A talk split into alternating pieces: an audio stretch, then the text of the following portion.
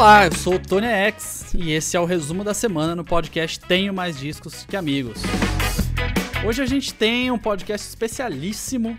É, voltamos a ter convidados especiais, né, Rafael Teixeira? Porque a gente tinha meio que monopolizado esse programa aqui.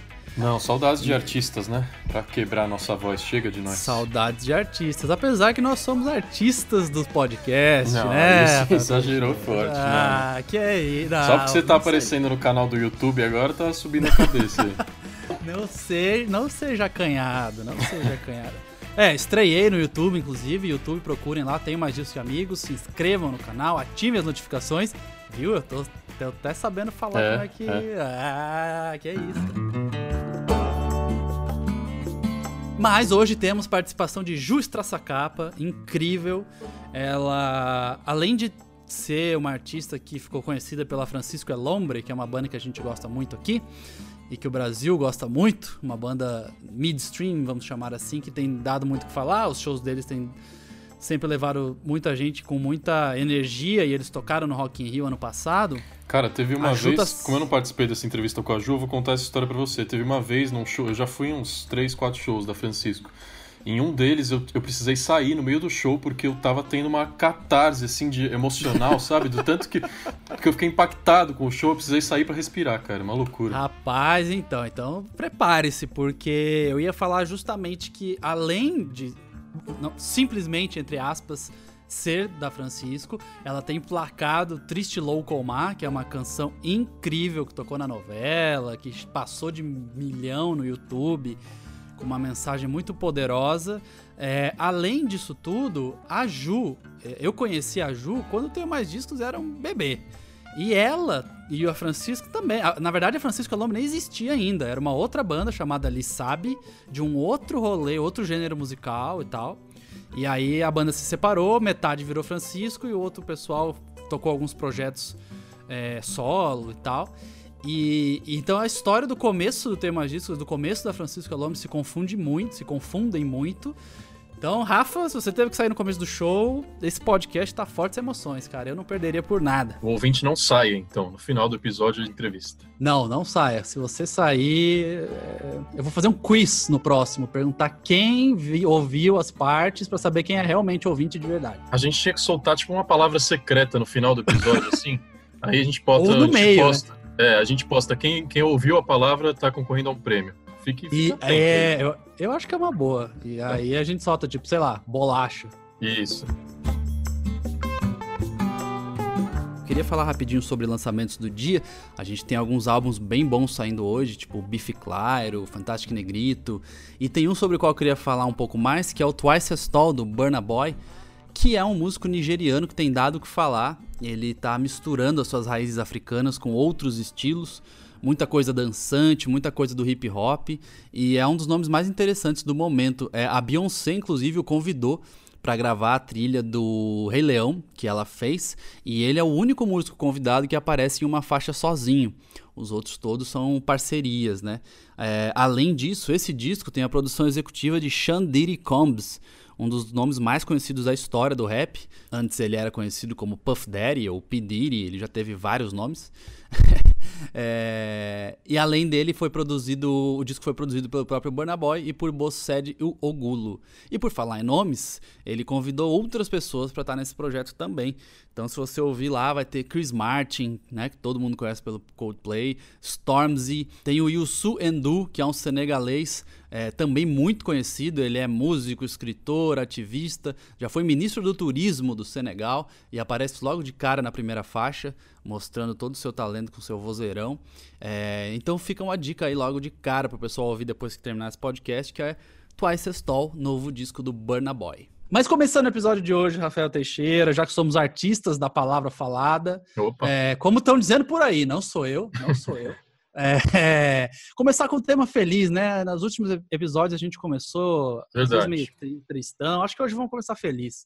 É, o Jason Momoa, ator famoso, conhecido, Game of Thrones e outras coisas mais, é, ganhou um baixo, ganhou um baixo lindo, todo envelhecido, raspado da Fender e postou um vídeo. Na verdade, postaram um vídeo dele recebendo o baixo. A gente colocou lá no Tem Mais Disco que Amigos. E ele fica todo felizão, ele abraça o baixo assim, e ele manda, ele dá uma de Flea do Red Hot Chili Peppers ali no baixo. Ele toca Higher Ground, que é uma música do Stevie Wonder, mas que o Red Hot regravou e que fez muito sucesso na, na versão do Red Hot. O Flea transformou um sintetizador da música original em baixo. Então essa parte que o Jason Momoa toca ali, na verdade, é do Flea. E esse vídeo é muito legal, cara. Não sei se você viu, é daqueles de abrir um sorrisão, assim. E, cara, ele é muito simpático, né? É engraçado porque ele é todo grandão, fortão e tal. É. Aí ele abraça o baixo e dá uma risada, parece uma criança. É verdade, muito legal mesmo. Dois personagens é, brasileiros que despertam essa alegria na gente se encontraram na televisão brasileira, que é inigualável, né? A televisão brasileira gera momentos pra gente incríveis. Rolou essa semana uma visita do Supla é, ah, ao é Os Donos da Bola. Aliás, três oh, grandes Neto.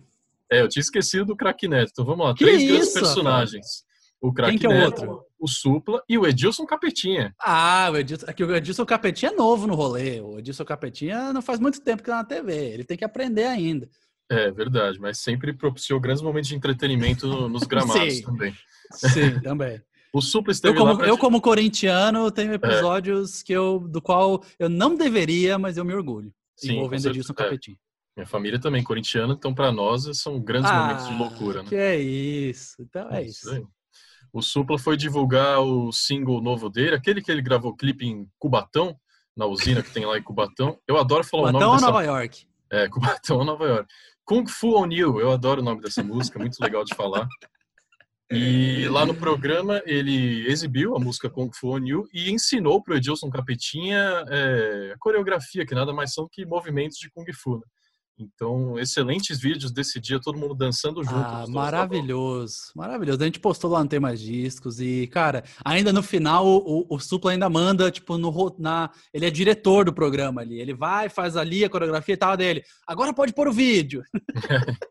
É isso mesmo, ele cansa, né? Uma hora de ensinar a dançar, ele fala, solta a música aí, vai, né?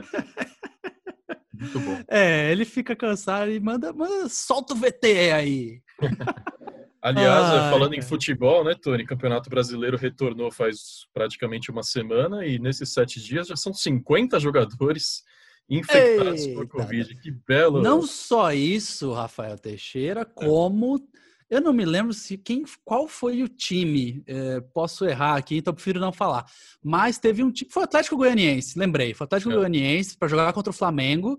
Conseguiu uma liberação na CBF para entrar em campo com jogadores que testaram positivo para Covid. Gente, e conseguiu a liberação da CBF. Liberado para. Eu não lembro se era 12 ou 15, era tipo assim, para cima de 10 e eles conseguiram a liberação porque eles provaram, não sei como, que não havia mais transmissibilidade, que eles já estavam recuperados e que eles não poderiam infectar ninguém com a Covid-19. É isso. Brasil 2020 Covid é isso. Cara, o brasileiro enjoou da quarentena e decidiu que foda-se. Foda essas regras, né? Igual o Planet Ramp disse lá atrás sobre um assunto muito mais sério, e com muito mais propriedade. Foda-se as leis e foda-se as regras. Mas o brasileiro brincou com isso por um motivo nada legal. E infelizmente a gente está vendo que o discurso do presidente da República lá atrás pegou. Pegou. pegou. E não é só com o campo que o apoia. Eu estou vendo muita gente progressista, de esquerda, desconstruidão, que está por aí reunindo amigo no fim de semana, que está indo para né, para parques e aglomerando sem máscara, piquenique, não, aqui só nós seis aqui tá de boa. É, o discurso pegou, cara. O discurso pegou que não é nada, se pegar uma gripezinha e se morrer é velho, e era isso. E é muito triste. E pegaram o governador de São Paulo, né, João Dória, está trabalhando de casa porque está com Covid. A primeira-dama, Michele Bolsonaro, também foi infectada. Essa semana, a avó dela morreu de Covid. É, história, inclusive, que gerou uma polêmica forte com a família da Michele Bolsonaro. Tem um primo fazendo acusações fortes de que ela teria abandonado a avó, o tratamento da avó nesses últimos anos. Ela respondeu, né, Tony, com xingamentos. Ela, Rafa, eu diria que ela respondeu de uma maneira nada cristã. É, mandou mensagens para o primo dela, ele botou um print aí. E de cristão não tem muita coisa, viu? É, o Brasil passou das 100 mil, né? São 105 mil óbitos por Covid, 3, 3 milhões e 200 mil infectados. Quem também teve do mundo da música e já anunciou que está bem, está curado, foi o Digão, dos Raimundos, né?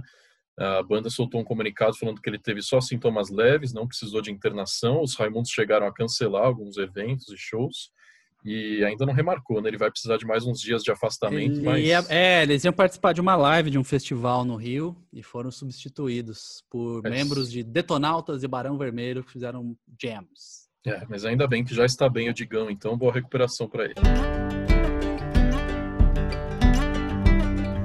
Teve a live do Caetano, né? Teve. Eu adorei a live do Caetano. É, a live do Caetano deu o que falar, foi incrível, seus filhos ao lado. Ele até aprendeu ali meio que na hora que era o link na bio, né? Ele- Foi engraçado, muito bom. Foi, foi muito bom ele ali meio que divulgando o link na bio, falando que ele precisava ler a bio dele no Instagram. É, para divulgar uma, uma, uma atitude louvável, que era para o pessoal doar dinheiro para uma iniciativa que já ocorre há algum tempo na Bahia e que estava passando por problemas na pandemia. E acho que foi a live do ano, assim. É, aliás, o tanto de recados que ele passou, o Caetano, se você ver as redes sociais dele, você já imagina que tá o senhorzinho alheio a tudo lá, né? Só querendo comer a paçoca dele. Mas o cara, quando liga o microfone e ele vira a estrela de uma live, ele, coma, ele conduziu. Você tá dando risada, mas tô falando sério. Ele conduziu aquela live lá de uma. Eu achei de uma forma muito artística e incrível, assim. A cada intervalo de música ele tinha uma mensagem para passar, um recado para dar é, com muita sobriedade. Eu achei mesmo a live do ano, gostei. Não, que fique claro, eu tava dando a risada porque você falou que parecia que era o tiozinho querendo da comer a paçoca dele. É. Quem não acompanha os stories do, do Caetano ou da Paula Lavigne pode não entender, mas é meio que isso, assim, o bastidor da vida dele ali é ele de boaça, comendo a paçoquinha, devagar. É meu sonho aos 78 anos de idade, né? Se eu Claro. chegar aos 78 anos de idade como Caetano, comendo a paçoquinha ali, de pijama, numa boa, falando sobre kombucha, meu irmão, aí vitória na vida, né?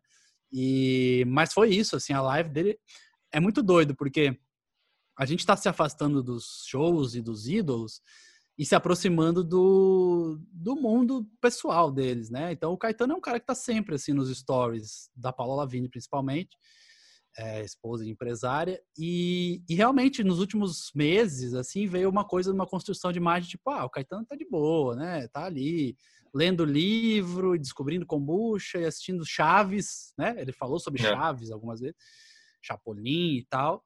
E aí, quando a gente volta a vê-lo no palco, e cara, ele nunca perdeu o jeito, e falando sobre coisas sérias e questões, e, e tocando e dançando, né, ao lado dos filhos. Foi muito, muito, muito legal. Acho que, enfim, um dos pontos altos da quarentena. Assim como um dos pontos altos da quarentena foi o- um vídeo que viralizou nos últimos dias. Dois jovens, Rafael Teixeira, mais jovens que você. Sim, Opa. isso é possível, isso é possível. mais jovens que você, eles descobriram o mega hit do Phil Collins, In the Air Tonight, que tem aquela virada de bateria maravilhosa, né? Se você não conhece, pelo amor de Deus, saia daqui e vai dar o play depois da palavra secreta desse episódio. Opa! É, pra sa- sacar essa música do Phil Collins. E esses dois moleques fizeram um vídeo de react, que é muito famoso na internet, né? Reação a qualquer coisa.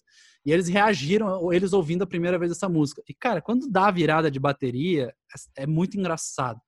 E viralizou esse vídeo, a gente postou lá no Tenho Mais Discos, foi muito bom. E, e é muito doido para ver. Do mesmo jeito que o TikTok né, faz com que músicas explodam, esse vídeo viral, saindo em tudo que é lugar, fez com que o hit do Phil Collins, que já era bem sucedido, lá dos anos 80, é, voltasse a explodir, assim, bombou no streaming, cresceu muitos por cento, e, e é muito engraçado, né? Poder da internet, poder dessa molecada aí com um troço besta, que foi se gravar reagindo a uma música. Ah, mas é... aquela sensação única de ouvir pela primeira vez uma coisa histórica, né? Aqu- Aquela que você queria voltar para que se fosse sempre a primeira vez. É, como é essa Ah, virada de bateria aí? Qual seria essa sua primeira vez, Rafael? Eu, eu sei a minha aqui, já, já busquei na, na mente. Cara, eu, eu também me lembro de, uma, de uma, um episódio da adolescência. Eu, eu fui muito fã de Strokes, né? Foi a banda que eu comecei a me interessar pelo Ah, rock mainstream, assim, como todos os jovens dos anos 2000. É, eu, eu baixava os, os discos pirateando, né? Claro. Vou, vou Todos nós estivemos lá.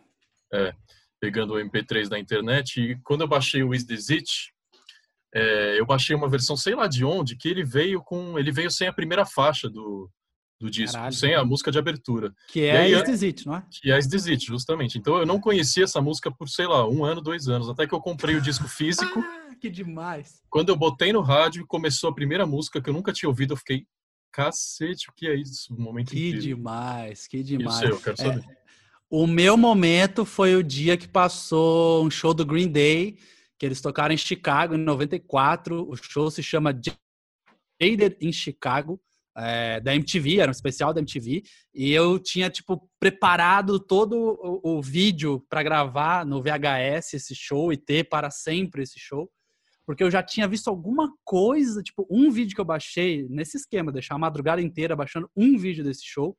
E eu tinha visto e ficado, caramba, meu Deus, esse show. O Billy Joe tá transtornado nesse show. Esse show, o Billy Joe deve ser drogas, né? Não estou afirmando, mas 99% de probabilidade. Sim. Está transtornadíssimo e incrível. Eu, como moleque, sei lá, 13, 14 anos, eu vi aquilo, não entendia nada que, que tá acontecendo nesse palco, gravei e aí vi várias vezes depois em fita VHS. É, eu me lembro que o dia que eu gravei esse show foi muito realizador para mim na música. Assim. Então, duas boas histórias para quem tá vendo é. até aqui para saber a palavra secreta do episódio hoje.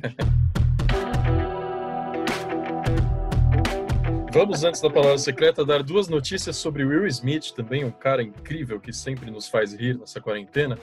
É, mas agora ele não quer fazer rir, viu, Tony? Porque ele, junto com um diretor independente, que na verdade é muito fã de Um Maluco no Pedaço, a série que é muito famosa aqui no Brasil, porque passou bastante na TV, né? Então.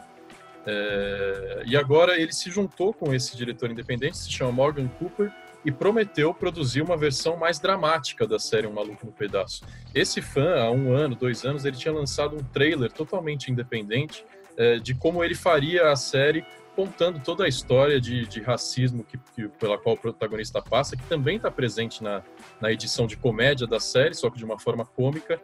É, o Will Smith está interessado agora em recontar essa história de um novo ângulo. Ele já apresentou esse projeto para serviços de streaming, inclusive para Netflix, para HBO Max, e o projeto está tá em fase final de desenvolvimento com o Will Smith de co-roteirista e diretor.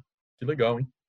É, eu não sei se esse. Eu normalmente falo, vejam lá no tema disso. Esse eu não sei se eu vou recomendar para as pessoas verem, porque assim tem que estar tá com o estômago em dia e com a, a cabeça em dia, porque é tipo assim, o maluco no pedaço é uma comédia e o trailer que esse cara fez, meu irmão, é tipo só usa os mesmos personagens e o mesmo contexto histórico, mas é extremamente pesado, assim, é triste, é duro, assim, é a realidade, né?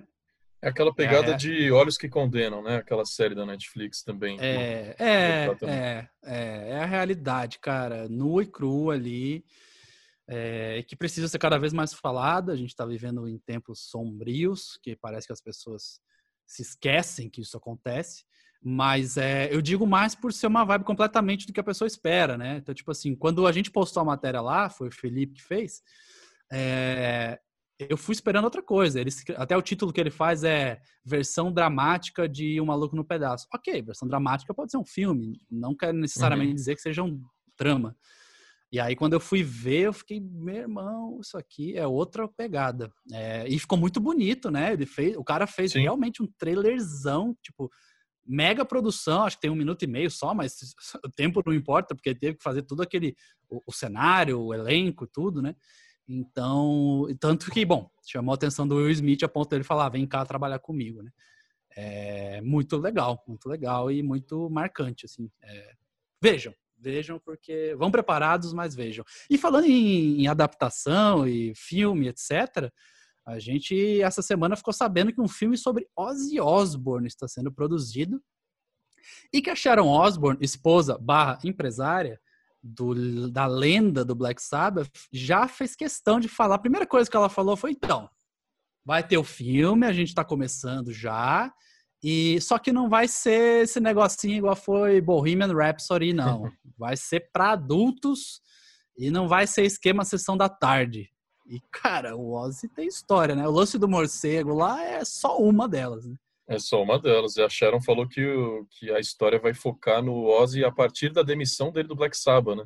Entre 1979 e 1996. E é engraçado, né? Quando a gente ouve falar de filmes musicais agora, principalmente ligados a lendas do rock, a gente já se pergunta: vai ser igual ao filme do Queen? Então a Sharon já já já tirou a preocupação de vários fãs logo de cara, né? Não, não vai ser igual ao filme do Queen. Mas isso é régua do sucesso, né? Tipo assim, Exato. virou referência, é isso. Tipo assim, é o que mostra que foi é o maior filme de música dos últimos, sei lá, 20 anos, talvez.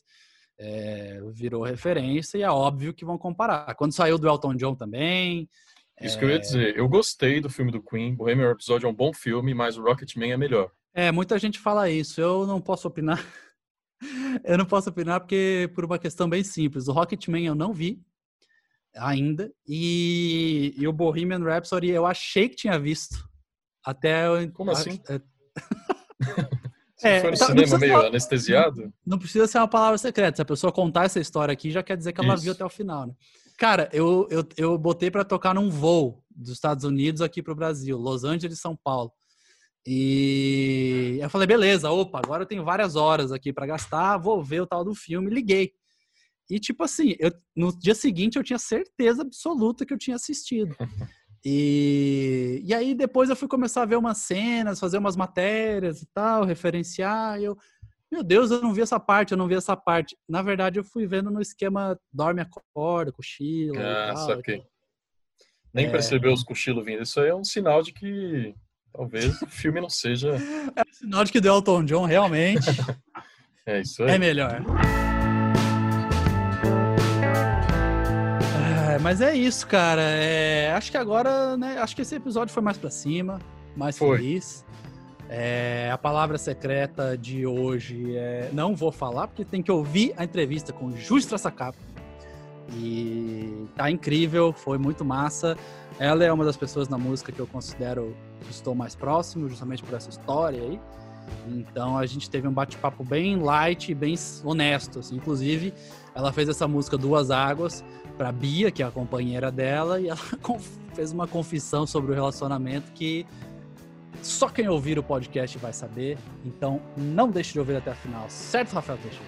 Muito legal, e também não deixe de procurar os nossos outros episódios. Essa semana teve um inédito do Sampleado, nosso programa sobre hip hop, R&B e jazz a partir dos anos 60, e o Diego Franco falou da história do remix, recebendo grandes DJs que transformaram a música analógica para digital, principalmente nas rádios aqui de São Paulo, lá nos anos 80. Tá muito legal. Então, confiram e obrigado, Tony. Valeu a todos.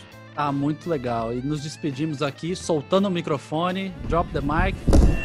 Adeus. Até sexta-feira que vem. Um abraço.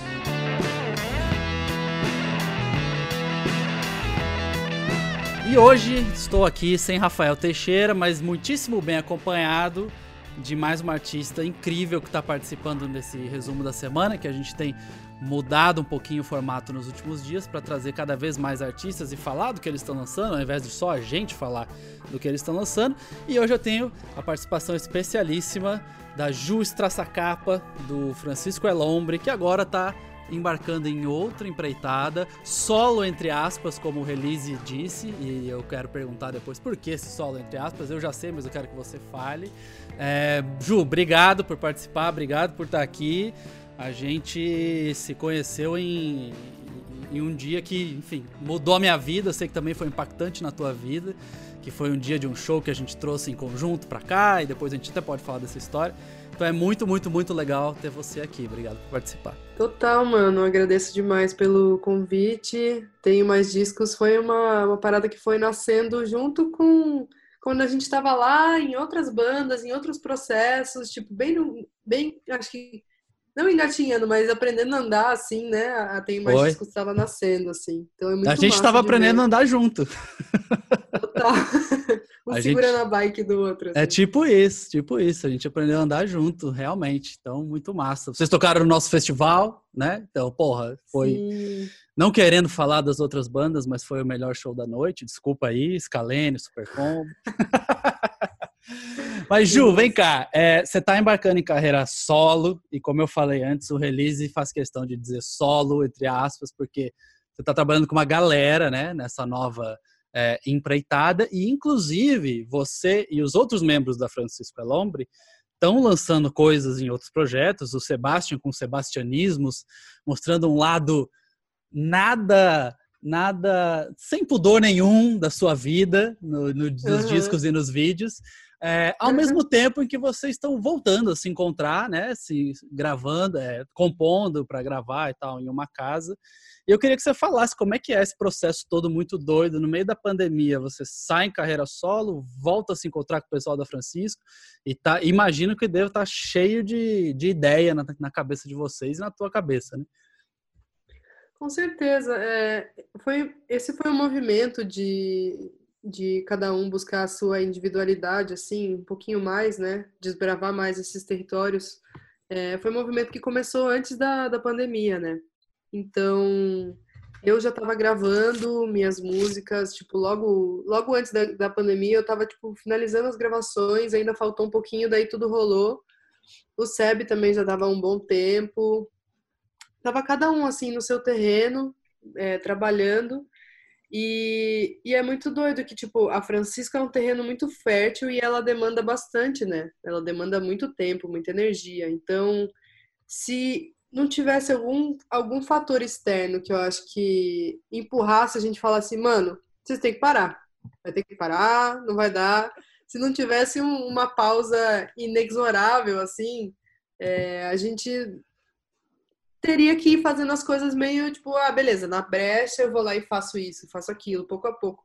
Então, foi uma coisa muito doida que esse espaço é, possibilitou que a gente pudesse mergulhar, assim, muito em criação. Então, tanto cada um de nós com seu próprio projeto, quanto, quanto a Francisco, a gente, tipo, foi criando, foi desenvolvendo um, um estúdio, um home estúdiozinho, assim, né? Tipo, cada um tem o seu kit, consegue mandar a ideia, gravar, dar uma ajeitada na acústica do quarto. E a gente foi produzindo à distância.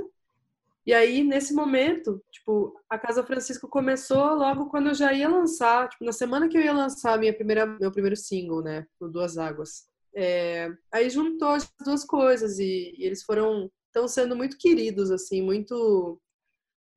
Ah, eu acho que entre todos, assim, a gente está se tratando como família mesmo. A gente está sendo apoio e sendo, tipo, fazendo pezinho, assim, tipo, mano, vai lá, divulgando. É, tá sendo muito bonita a força de todo mundo, sabe, se somando e se evidenciando. Então esse teu trabalho já vinha antes, é? é antes de pandemia, você já estava pensando em fazer alguma coisa e lançar por conta própria, o seu nome? Sim, mano. Tipo, faz um ano e meio, mais ou menos, eu lancei já um som que, na verdade, ele foi meio que feito por encomenda, assim. Ah, uma amiga, Elisa Gagiulo, do Dominatrix, ela me convidou para fazer parte de um álbum coletivo é, que ia falar sobre o direito a, de escolha, né? É, com relação à legalização do aborto e tudo mais, assim, todas as questões que envolvem isso. E aí várias, foi um disco coletivo, então cada artista trouxe a sua perspectiva com relação a isso. E aí foi aí que eu comecei, eu dei o primeiro passo é, desse projeto solo. Aí eu comecei fazendo com o Mateu, ele produziu, né? Tipo, eu compus a música, ele produziu, aí eu busquei participações, ah, fizemos, mas eu dei uma boa, uma longa estacionada, assim, desde então. E agora eu voltei com, com força, sabe? Então é uma coisa que já vem de faz um tempo, porque eu acho que tem cada, cada, um, cada uma de nós, assim, cada um de nós dentro da Francisco, mas também, tipo, acho que cada artista que existe tem um milhão de facetas, de possibilidades para se explorar, né? Então, a Francisco não dá conta de tudo e nem é para dar, porque é uma junção coletiva, né? Então, não é o meu ego que precisa se sobrepor, a minha poética que precisa se sobrepor. São, tipo, acordos, assim, né? Tipo, meu, acho que isso ressoa, todo mundo se identifica, vamos aí. Então, tem coisas que ficam esperando o momento de sair. É, e você falou antes e assim, a Francisco Elombre é uma das bandas mais ativas desse país, né? Pré-pandemia, falando. pelo amor de Deus, você estava em todos os lugares, haja fôlego, estava em todos os eventos, de repente estava no México, aí estava em Cuba, aí Brasil já tinha agenda de novo. Não estou uhum. reclamando, acho incrível. É... E realmente acho que achar espaço para isso tudo. Não dá para falar ainda bem que veio essa parada, mas eu acho que essa parada fez todo mundo pensar em coisas diferentes, né? E, e me parece que é o caso justamente de tipo assim, beleza, agora vamos não só pensar em coisas diferentes, como registrá-las. E você o fez de um jeito que é extremamente sincero. Aliás, todo mundo na Francisco, quando botou esses projetos solo no ar, foi muito tudo muito exposto, né? Tipo, ó, estamos aqui, o Sebastian, tipo assim, cara, tá, tá lá, tudo. E você também, você esse single o Duas Águas, você é extremamente sincera ao falar de um relacionamento, ao falar de uma companheira. Novamente, falando sobre o release, é, o release fala que é uma canção de amor queer. Então, tipo assim, você está mais do que disposta a mostrar tudo e falar sobre o que está acontecendo na sua vida pessoal principalmente num período que, tipo assim, tudo tá na lupa ali, né? A gente às vezes nem quer se expor, mas as coisas estão acontecendo e as pessoas estão vendo e, infelizmente, em muitos casos, julgando. Você não teve esse pudor de falar, tipo, cara, tá aqui, eu tô falando o nome dela na música e, é, e essa música é sobre ela e como ela é importante para mim. Inclusive, a letra é extremamente é, forte nesse sentido. Como é que foi para você compor isso tudo e, e, e, passar por esse processo todo. Quem te acompanha no Instagram e nas redes sociais sabe que volta e meia você posta fotos com ela.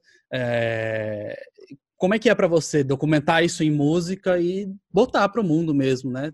Uma coisa que eu queria muito fazer com esse projeto é realmente derrubar todas as máscaras, assim, sabe? Tipo, é, eu, eu tô cansada de ver diva, eu tô cansada de, de ficar vendo como as pessoas não são elas mesmas, assim, né? A persona artística é uma coisa muito distante, muitas vezes, do que a pessoa é. E tudo bem, mas esse lugar da diva de eu sou tal coisa, e esconder detalhes, esconder o sentimento e fazer, é, tratar a arte como um, pro, um produto só, tipo, tudo isso é uma coisa que eu realmente queria desviar o máximo disso, do, do, sintético que pode ser, do plástico que, que a arte pode acabar se tornando, né? A música. E aí, eu acho que a minha. Muito do que eu crio, assim, é, é bem é, confessional, sabe? É muito íntimo. É, é muito raro eu, eu, eu, estar me colocando num cenário que não tem nada a ver com, com a minha trajetória ou com os questionamentos que eu estou vivenciando. Então, é, é bem confessional, é bem. Porque quando a gente fala, eu acredito nisso, assim, quando a gente fala de maneira genuína de uma coisa que é é, é, é do nosso âmago, assim, as pessoas isso vai acabar reverberando, né? As pessoas se relacionam com a verdade, assim, com a sinceridade, com a franqueza. Então, essa música, como muitas outras, ela nasceu sem, sem intenção. É, em certa lua cheia, eu estava eu tava passando por uns momentos emocionais difíceis, assim. Eu tinha acabado de ter uns ataques de pânico um dia que a gente ia tocar em Campinas. E aí eu entrei no camarim assim, fui respirar fundo, ficar sozinha um pouquinho. E aí começou a vir essa melodia na minha cabeça, assim.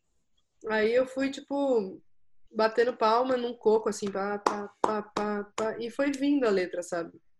Então, eu tô apaixonada da, pra, pela Bia desde que eu conheci ela. É, então, não me surpreendeu ela ter vindo como inspiração. Eu nunca tinha feito uma música de amor até então, né?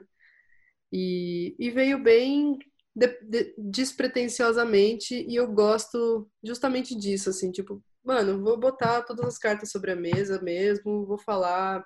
É porque as pessoas acho que estão precisando ouvir e estão precisando falar sobre muitas dessas questões, assim, sexualidade, gênero, é, maneiras de existir, maneiras de amar, é, possibilidades de, de de parar de se esconder atrás de máscara, sabe? Para mim esse processo vem bem como um desnudamento mesmo. Como é que você, como é que foi, como é que tem sido o processo de composição dessas músicas e de gravação?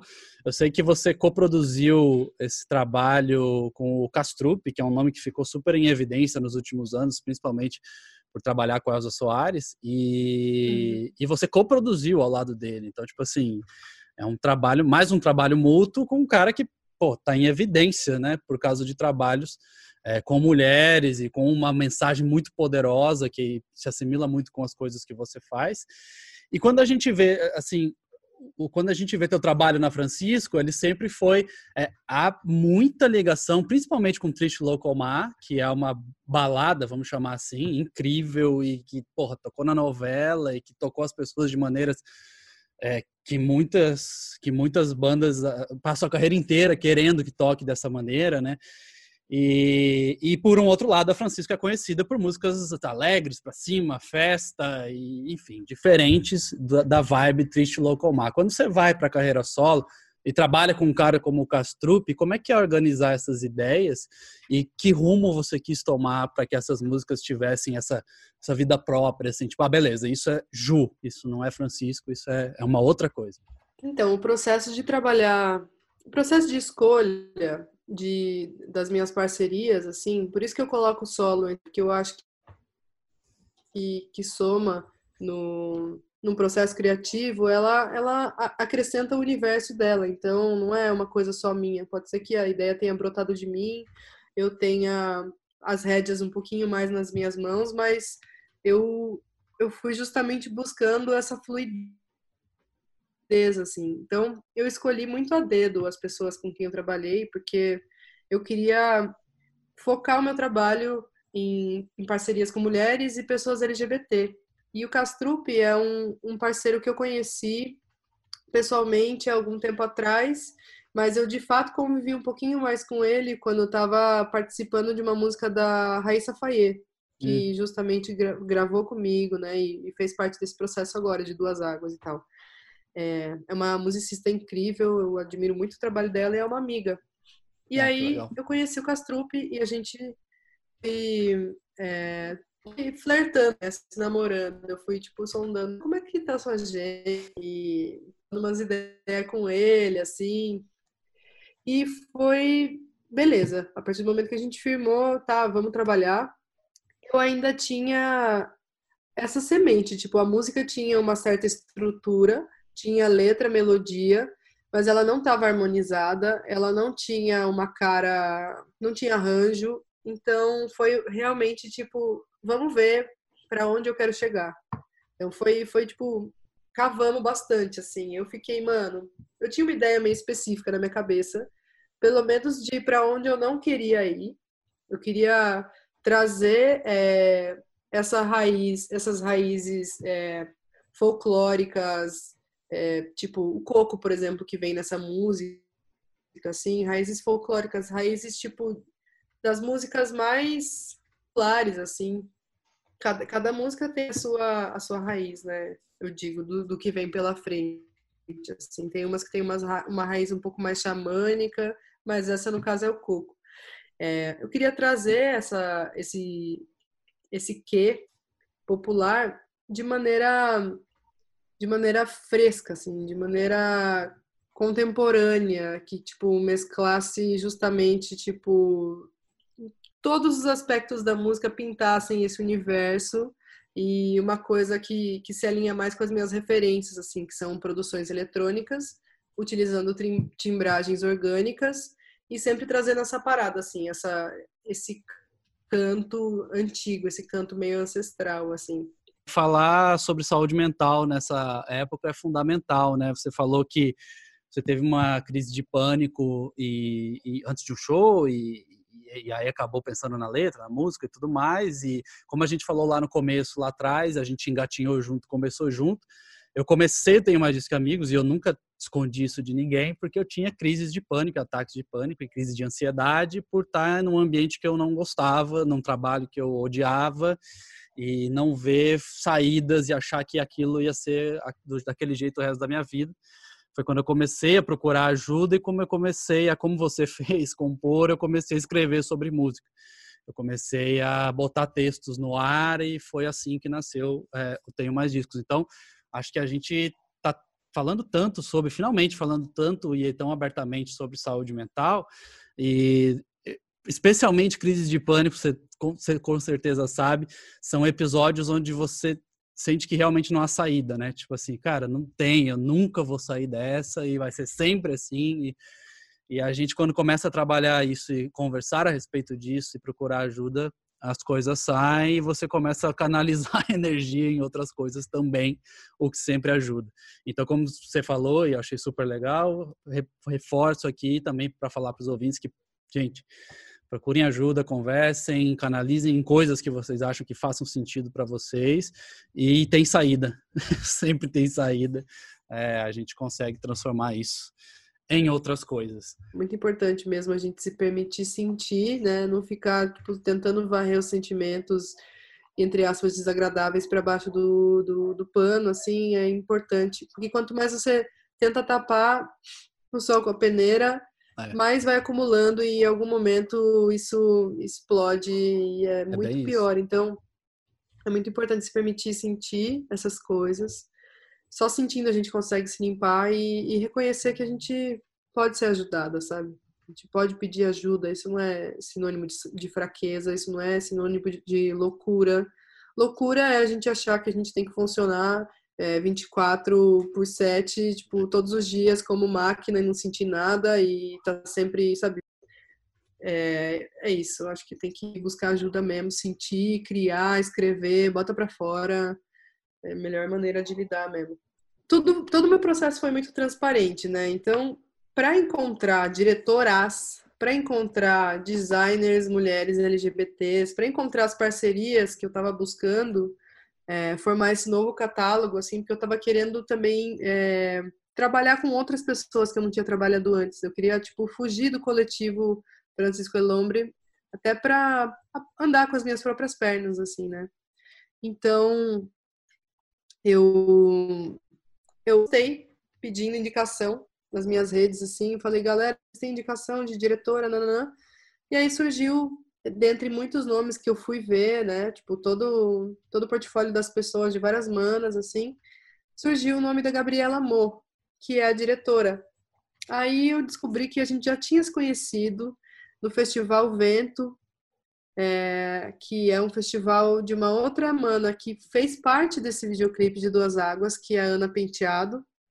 Foi tipo uma uma ligação assim, tipo as, as pontes, as conexões foram se formando e a equipe se formou de pessoas que eu já que já tinham se conhecido, mas queriam trabalhar juntas e ainda não tinha rolado, é, ou pessoas que tinham alguma ligação entre si ou comigo mesma e que não tinha rolado de juntar ainda.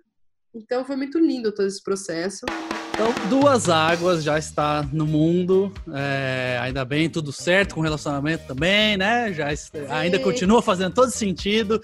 Ju, obrigado novamente por ter participado aqui com a gente. Sempre um prazer.